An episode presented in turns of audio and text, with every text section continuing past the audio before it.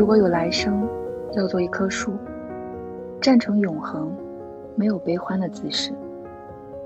一半在土里安详，一半在风里飞扬。一半洒落阴凉，一半沐浴阳光。非常沉默，非常骄傲，从不依靠，从不寻找。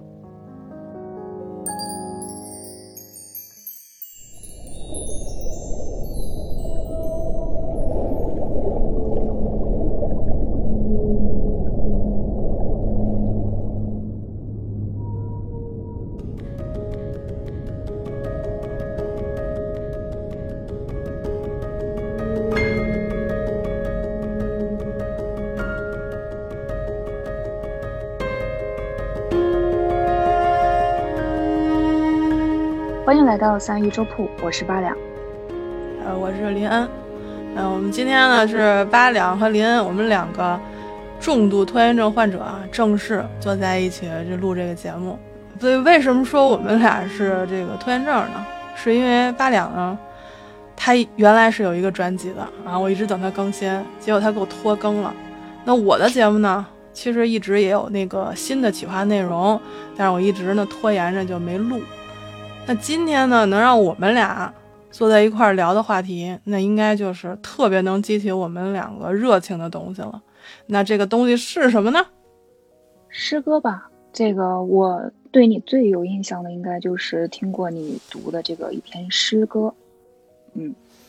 然后，然后我们这个节目的契机就是出现在这这个他就是八两听我这个读的一首诗，然后特别激动，好像跟我说你应该多读。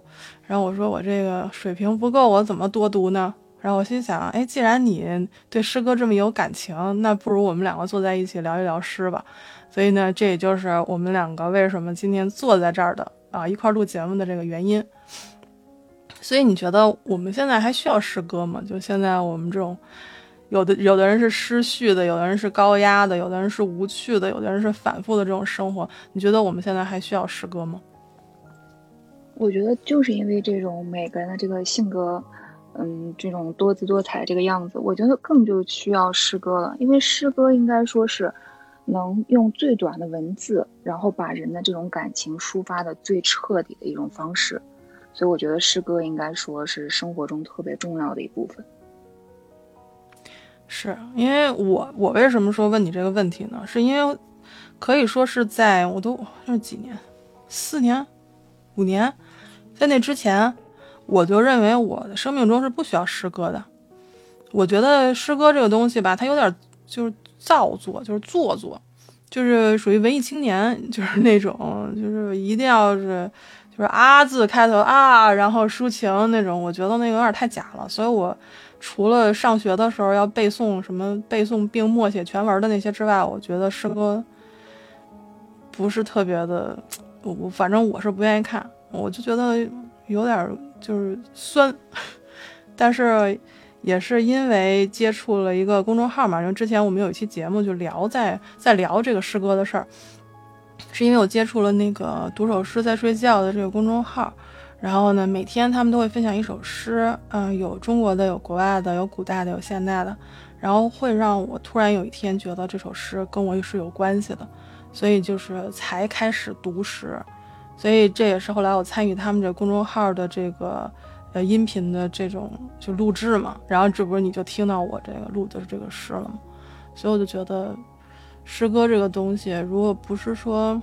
在机缘巧合之下，我真的可能感受不到它的就是美吧，也感受不到它跟我有关系。所以我觉得坐在一起聊一聊诗是挺重要的。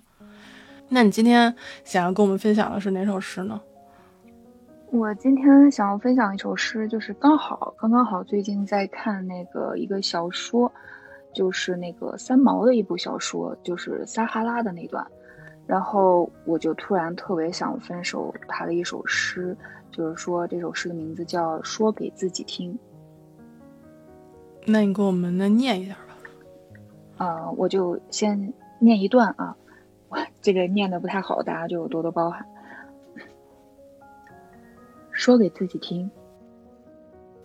如果有来生，要做一棵树，站成永恒，没有悲欢的姿势，一半在土里安详，一半在风里飞扬，一半洒落阴凉，一半沐浴阳光，非常沉默，非常骄傲，从不依靠，从不寻找。如果有来生，要化成一阵风，一瞬间也能成为永恒。没有善感的情怀，没有多情的眼睛。一半在雨里洒脱，一半在春光里旅行。寂寞了，孤自去远行，把淡淡的思念通通带走。从不思念，从不爱恋。如果有来生，要做一只鸟。飞越永恒，没有迷途的苦恼。东方有火红的希望，南方有温暖的巢床。向西逐退残阳，向北唤醒芬芳。如果有来生，希望每次相遇都能化为永恒。就是这样一首诗。嗯。我还在想，我还在想你，你给我念的第一段，我现在还在还沉醉在第一段里面，因为我我这个人是对树特别有有有有感情的一个人，就是，所以这个又是三毛的诗，就是挺感慨的吧。一个是对这个这首诗里面的这个其中他描述的一个一个具象，另外一个是对三毛这个这个诗人作家本身，其实还是有一丝这个遗憾的嘛。因为我不知道大家对三毛了解多少，但是每次提到他，我就会觉得就是挺惋惜的吧，就是因为他是是自杀嘛，最后走了。对他这个三毛的一生就是非常的短，嗯，大家对他的印象可能都是留在这个印象最深的，应该就是三毛和荷西他们之间的爱情，还有就是三毛的一些作品。对我那时候看了一些，就是最最印象最深的还是叫就是撒哈拉沙漠的故事吧，应该是那个那个是印象最深的，因为从来没想过说一个女孩子都会想着说去沙漠，然后在撒哈拉那边就是一直住下来，然后那个那个情形，我还记得说他们家那个房顶上有一有一洞。好像是一方的洞，然后就是从来不封上，然后好不容易封上了以后，就老从上往下掉羊，就是邻居家的羊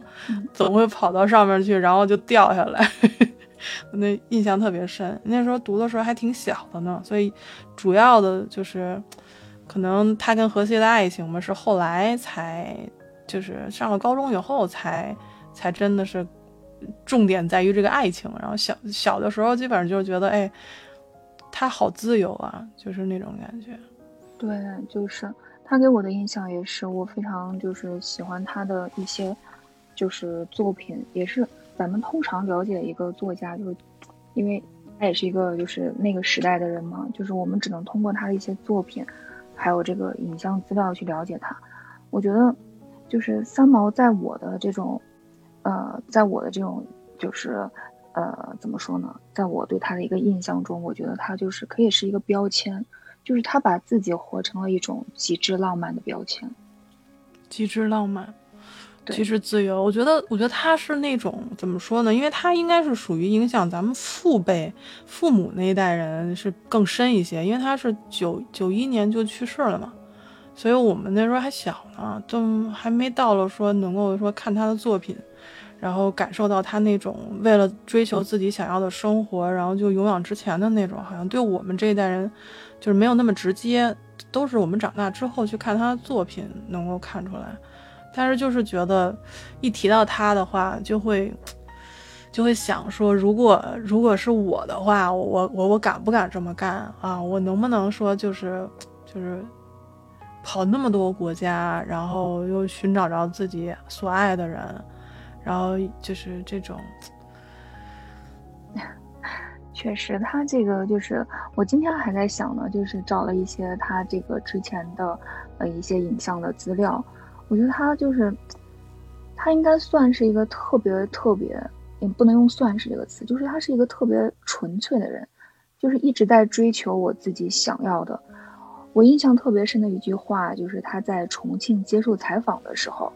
然后他说是重庆还是成都来着？就他说，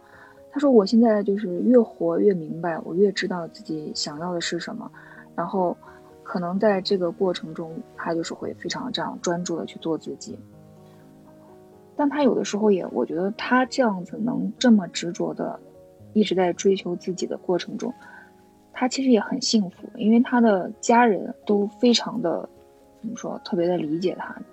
我们现在的父辈的，就是年轻时期为什么这么去喜欢他？因为真的很少有人能放下那么多的想要的东西，只追求其中的一部分。三毛他应该就是只追求了这其中的一部分。因为他说了一句话，他说：“我这个文字作品可能会花的精力会越来越少，我会把更多的精力花在我的生活上，因为生活上需要我更多的去体验。”嗯，对，因为那个我记得就是像什么诗和远方那都是后来的，但是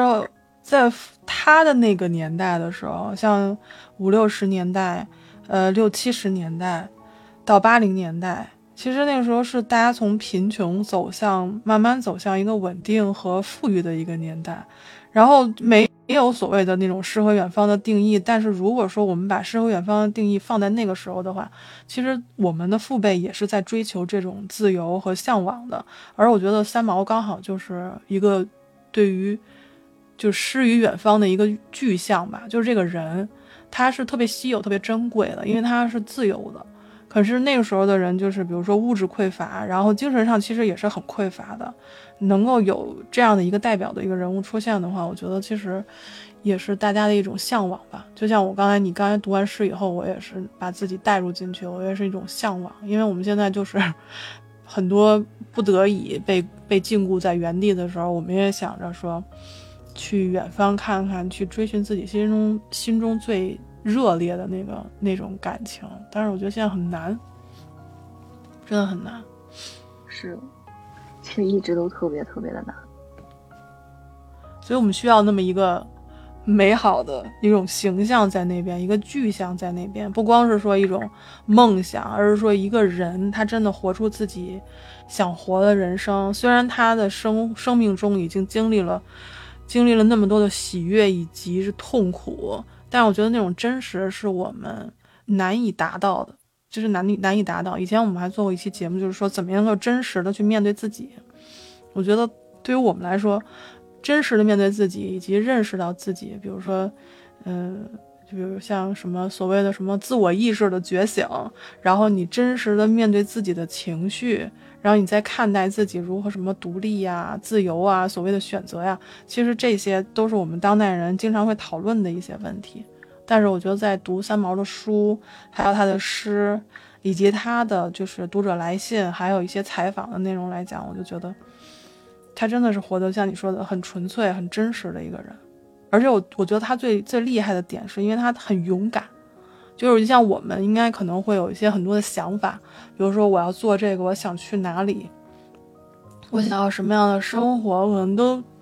在脑海里面走过无数次了。但是真正要行出来的时候，我们很难。但我觉得他最最厉害的地方是他真的有实行的勇气。我记得他也也曾经说过这么一句话，他说：“说我是一个像空气一样自由的人，阻碍我心灵自由的时候，绝不妥协。”我觉得真的值得成为我们这代人的偶像。是的，而且他这个，他好像就是一开始这个，他是非常年轻的，我就觉得特别羡慕他。就是他在一个可能我们还就是，呃，大部分人的十几岁的时候，还处于一个浑浑噩噩。今天可能，哎，我今天追寻这个，明天追寻那个，还不是那么能清楚的就就是能找到自己真正想要的东西。但是他就是。非常早的，也可以说，他就一开始就，呃，知道自己真正想要的一个生活是什么样子的。我就很好奇，就是大家都是在什么时候，就是，呃，能确立我这一生想要过一个什么样的生活，或者说，呃，这样的一个对自我的这样的一个认识是大概是在什么时候？自我认识，我觉得我到现在还在追寻自己想要的生活。呃，如果说是自我认识的话，我觉得还是挺晚的，就是说我其实很想说挺早的，让就想知道我好像就是比较聪慧，但是我真的是挺晚才意识到自己自己这件事儿。我应该说我很小的时候我就知道自己是谁。我一个摩羯座，我们从小就是把眼光可能尽量都集中在自己身上。如果遇到外界刺激的话，我们内心有一个舞台，我一个人就可以演绎出莎士比亚悲剧。所以我心里会有很多想法，但是都是集中在我自己身上的。直到有一次，很神奇的，我跟我家门口的一棵树有了一些联系，就是那个那一刹那间，我会觉得它是一个能够与我沟通的生命体的时候，我才意识到说，我才能够看到我以外的存在。我才开始审视，反过来审视我自己的存在。我觉得那个时候，在三十几岁的时候，我才真正有了一个自我意识，呃，就是能够从第三方的角度去审视我以及我身边的存在。所以我觉得这个还是挺晚的。所以我觉得还在，要是什么时候能确定我我这一生的生活方式，或者说我想要什么样的生活，我觉得可能还需要几年。你呢？就我到现在，有的时候怎么说？我可能自己自己应该想知道，就是我想要一个什么样的生活，嗯，但是就是经常会因为很多原因，就是不能那么的去坚定，所以有的时候我就说，这个我到底什么时候觉醒的？我真的，嗯，真的不太好说，嗯，因为 我以前老跟别人开玩笑，就是说，这个其实自我觉醒可以。理解为就是我们的第一个梦想，对吧？然后我就我的梦想好像在别人看来可能很多都就像个小孩子一样，就是怎么说呢？就是我想我想当泰山，是不是特别可笑？然后 不是？难道不是想当珍妮吗？我是想当对，我你你牛啊。所以我觉得，就是他虽然说是我第一个看起来像一个就是孩子的这种，呃，这种童言童语啊，就是说我想当一个泰山，但是基本基本还是能看出来，就是我最后各种的这种觉得自己的人生应该怎么样过的时候，其实是一也也是一个体现，就是我特别羡慕那种，就是当时小的时候理解的，就是他可以在这个，呃，这个原始森林里面就特别的自由。应该说，我潜意识里面就特别向往的一个，就是这样的一个自由的状态，啊，所以说起来挺搞笑的，但是也，也其实是慢慢能体现出来。到后来，后来，嗯嗯，是这样的。那我跟你还挺不一样，我跟你还挺不一样的。我我是那种，我估计你可能想不到，我我是那种想当公主的那一类。对你，我真的，我从小我从小到大我就觉得天。但凡暖和一点，我就要穿裙子。就五一、六一那个时候，我必须要穿裙子。我如果天太冷的话，早上冷的话，我就把裙子穿在里面，外面穿条裤子。然后等到了下午的时候，我要把裤子脱了，然后把裙子露出来。然后我就觉得我必须要，我我可能我觉得可能是跟跟我小时候的家庭地位有关系吧。可能因为我是我们家学习最不好的那个。然后就哥哥姐姐们，他们学习都特别好，然后我我可能是从小就希望自己被看到吧，所以我就是特别老是幻想自己成为这个受受重视的，然后受瞩目的，然后就这种人。我觉得其实像你说的，我们其实自己儿时的那种想要成为的人，或者说，呃，其实反映了是我们内心的一些需求。所以我现在也能理解你为什么看到这首诗的时候会有共鸣了吧。你你当时看到这首诗的时候，你是什么感觉？我可以说，就是我刚开始最受感触的，就是他的这个，我最喜欢的是最后的一句，就是最后的这一段，呃，就是来生要做一只鸟的这个，飞越永恒，没有迷途的苦恼，你可以摆脱很多的束缚，就是我真的想去做我想做的，比如说，就是你看他说的特别这个。描写特别好，向西去主退残残阳，就等于说是他一直是跟着这个时间，还有跟着这个环境，就没有什么束缚，就不会去想现实中我可能要顾及这个顾及那个，有很多没有做的这些社会附加给我们的一些这个身份和责任而是真正的就是你自己的内心想要去做什么样子。而且他这里面提到这种就是东南西北方以及它各时的风貌，还有它的特点，我觉得就是有一种对于大地、对于这种万物的一种欣赏。然后你可以静观、静静静的去看着它，你也可以随着它而动。我觉得这个其实是挺有意思的，因为因为你也知道，就是嗯，三毛虽然有一个有一个原来有一个就是三毛流浪记，但是。对于三毛来说，其实流浪在他身上也是一个标签嘛，对吧？其实是一种很浪漫的，就是你你在沿途，你一定会看到各式各样的风景，然后去遭遇人，去看到故事，去亲身去经历这些，然后这是你想要的，因为你想要自由。那这首诗对我来说影响最深的，我觉得一直沉浸在里面，还是第一段，就是要做一棵树。站成永恒，没有悲欢的姿势，非常沉默，非常骄傲，从不依靠，从不寻找。我小的时候，我有一个同学的朋友，就是我好朋友的同学，我们在我朋友他们家去唱卡拉 OK，然后当我们唱完卡拉 OK 出来以后，他那个朋友就是送我们两个出来嘛，他就跟我说，说我怎么觉得你就像块木头，因为那时候我们也是第一次见嘛，然后就我就觉得挺挺。挺奇怪的，为什么他会说我像一块木头？然后后来呢，我就觉得会不会是因为我没有什么太多面部表情，然后又比较拘谨，哈，又比较木讷，后来我觉得特别不服气，然后我就跟自己说：“我说那如果我是一块木头的话，那我也是一块有生命的木头，我要去做一棵树，我要静静地站在那里。”静静地去舒展我的枝叶，去扎下我的根，然后就去慢慢地成为一棵大树。所以我看到这首诗的时候，我会觉得，它一半在土里安详，一半在风里飞扬，然后一半洒落阴凉，一半一半沐浴阳光。我就觉得啊，这个树对我来说真的是非常有感应的。尤其是哦，我之前应该给大家讲过这个故事，就是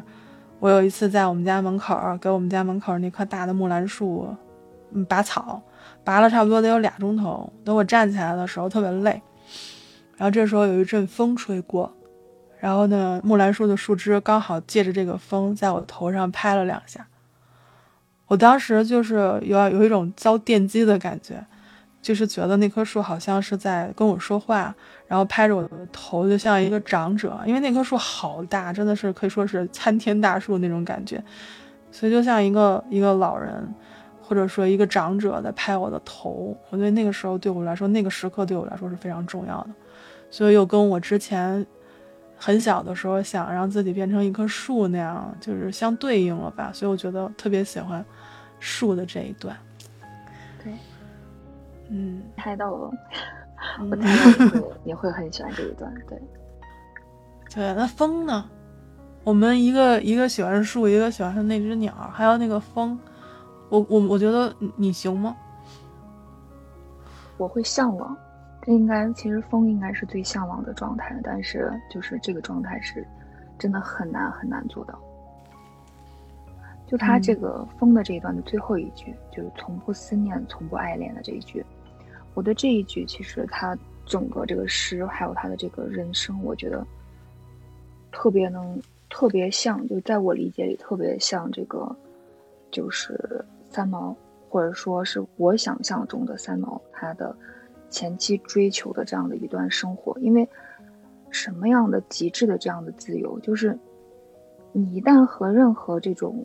呃，或者说人和事都没有牵连了，你才能真的做到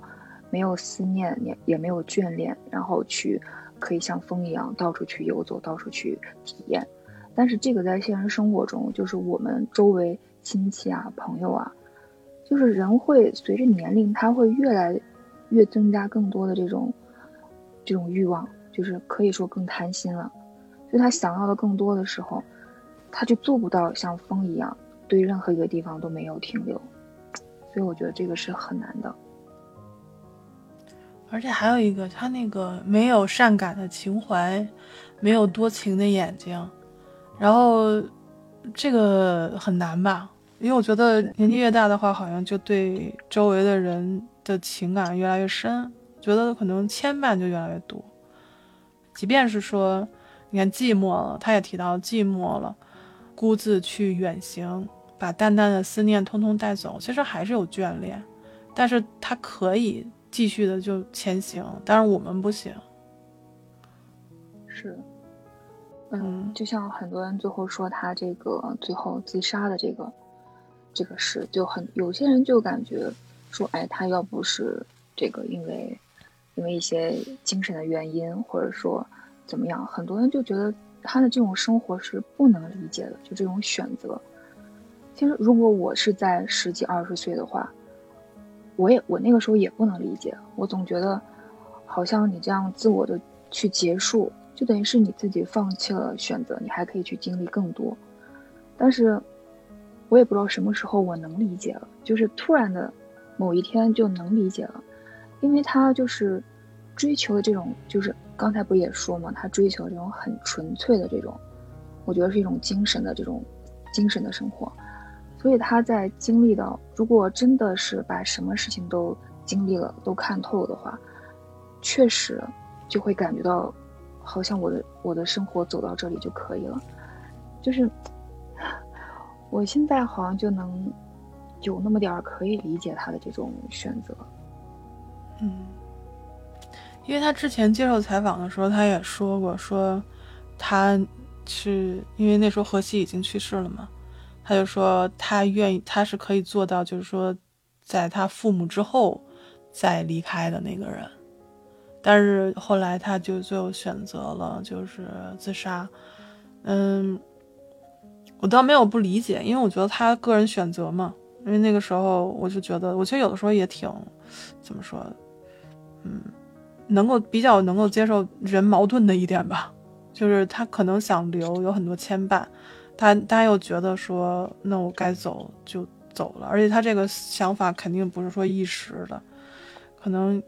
自荷西走之后，他可能一直都有这种想法，只不过就是那个时间到了，他觉得我可以走了，那就走了。反正像他这样的人，谁也留不住。嗯，对。就他说过一句话，就是说，他说那个一个人至少要拥有一个梦想，有一个理由去坚强。年轻的时候还是比较有勇气，我觉得，那个时候觉得自己无所不能。等到年纪大了以后，尤其是父母年纪也变大了，然后可能顺顺着心走，这件事情就变得困难起来了。因为年轻的时候我们有借口，我们的借口，我们的主要原因就是因为我们年轻。等我们真的到了，比如四十岁，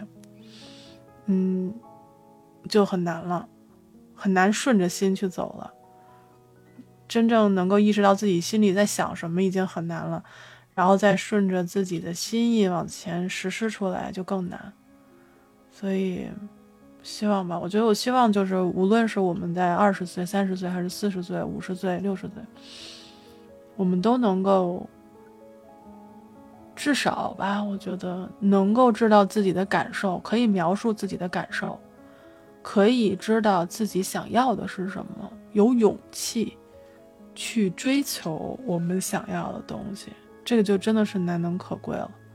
所以我就说，有的人会说嘛，说与其说是爱三毛的文字，不如说是向往他的灵魂。这个灵魂是万里挑一的。所以我觉得，我们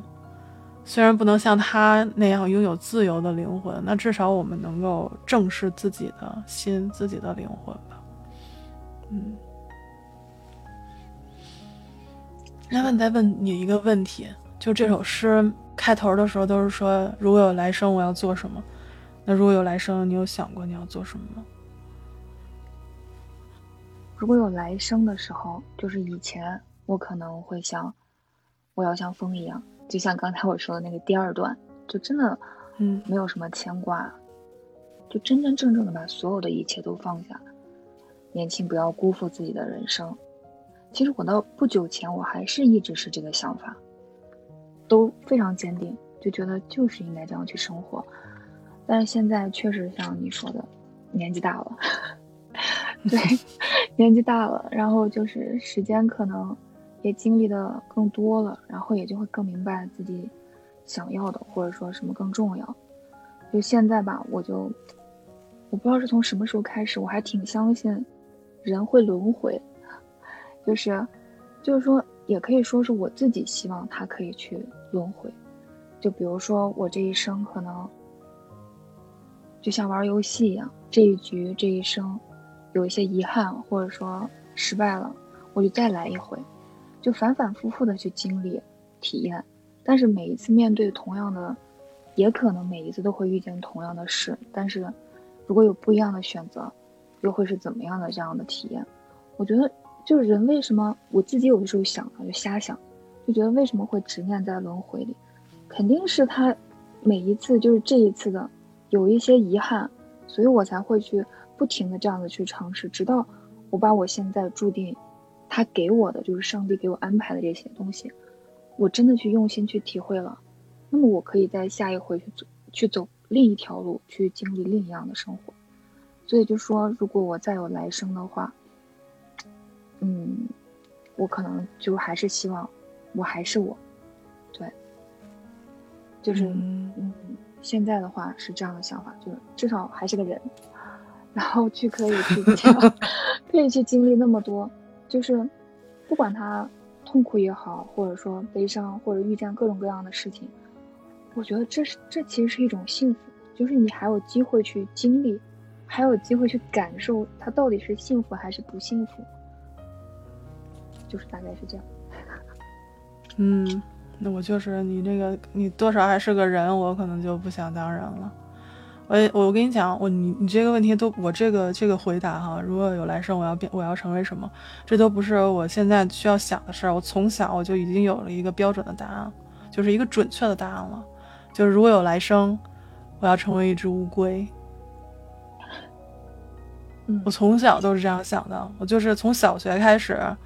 就是他们会说：“哎，如果什么什么什么，你你要变成什么？如果你不当人了或者怎么样，你就变成什么？”我说要变成乌龟。我的一一律的答案，从小到大现在都没有变过。就是我从来没有想过我为什么要当一只乌龟，但是我就知道我想当一只乌龟。我但是通过这首诗哈，我我又想了想。我为什么要当一只乌龟？我觉得就是这一这一就是长成这样吧。无论是从小的这个这个机遇也好，这个家庭环境也好，我觉得我内心当中经常是会希望别人关注我的。但是后来我就想了，说我虽然抑制不住，但是我也觉得很无聊。所以我想，如果有来生的话呢，我就干脆不要做人了，就做一只乌龟，然后呢，就是趴在地上，呃，在水里面。只看到我能看到的高度，我不需要去别人关注我，我只需要慢慢的走，慢慢的体会我在这个这个小小的这个世界里面过我自己的日子就可以了，我不需要那么多的关注。我觉得这可能，嗯，是我这个老了以后，长大了之后可能去想，我为什么要当一只乌龟？我原来可能就是不不清楚为什么，但是现在我可能。清楚了，就是做一只乌龟蛮好的。做人，人类经常会以为自己是这个地球的主宰，把地球作为一个自己的私产。但是我以前也经常说，我说人类站立时间太久了，呃，我们应该趴下来，我们应该四肢着地的去看一下这个世界。所以我觉得当一只乌龟蛮不错的。嗯嗯，所以你看这首诗，我它第一段说的是树，其实我觉得树的重点就在于这个根和叶嘛。因为有一种说法，说是生命是源于地下不可见的根嘛，枝叶其实是它的表现形式。那第二段他说的是风，那风重点在于它是无形的，可以寄托我们的灵魂。那你最喜欢那一段的鸟呢？其实我觉得重点就是，它是一双带着翅膀的眼睛，它可以看见，可以自由的去看见，自由的去选择方向。但是它这首诗最后是落在了这个化为永恒。我觉得永恒这个是经常我们我们人类一直在追求的东西，我们很难摆脱这种世事无常的虚无感，所以我们期待着永恒不变。所以如但是如但是生命哈是 流动的，也是随时可以消逝的。所以为什么我们期待永恒？呃，我们其实可能只是能够得到的是我们生命中的一个切片，让这种刹那可以成为永恒。所以我觉得，无论怎么样吧，我们就哪怕我们坐在这儿去聊这首诗。我们把它记录成这个一个节目，可能也是一个永恒。可能过了十年、二十年，我们如果这个平台还在的话啊，我们还可以去听这个节目。就是那一刹那，我跟八两坐在这儿，我们两个去聊三毛的一首诗。我们希望自由，我们希望，嗯，怎么说？嗯，我们希望自由，希望纯粹一点面对自己。对对对，我们就是。纯粹吧，能够真实的去面对自己，真实的展现自己，嗯，勇敢的去完成自己的这这段旅程，我觉得就已经足够了。嗯嗯，所以那我们今天呢，就是就聊到这儿。我们今天介绍的诗呢是三毛的《说给自己听》，然后期待着下一期，看看是你能找到一首让你激动的诗，还是我先能找到让自己激动的一首诗。然后也分享给大家，那希望大家呢能在下面听完我们的节目之后呢，可以给我们留言，留下你，呃，在生命当中听到的让你最为激动的，还有呃感受非常深刻的一首诗。这样的话呢，也可以让我们去多多一点去接触不同的诗歌、不同的诗人、不同的表现形式。好，那我们今天节目呢就到这里，咱们下期再见，拜拜。